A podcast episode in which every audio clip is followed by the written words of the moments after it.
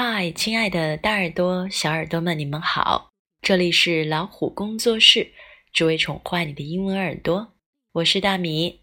今天我们要练习的句子是 "I'm fully prepared"，我已做好充分准备。眼看学生朋友们就要迎来本学期末的考试了，你已经在加紧复习了吗？如果平时勤于练习，应该现在是胸有成竹了。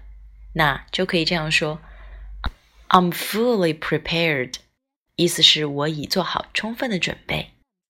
看一下发音的部分，I'm，I 一撇 m，I'm 是 I am 的缩略形式。比如，I am a math teacher，我是一个数学老师。I'm 这种缩略形式在口语中更加常用。Fully。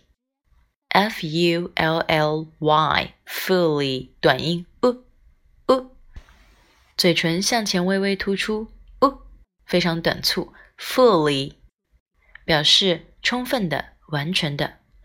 prepared p r e p a r e d prepared 是指准备好的。I'm fully prepared。那么我们再看另外一句。 We should be fully prepared in this test. 我们应该为这次考试做充分的准备，也就是我们要全力以赴。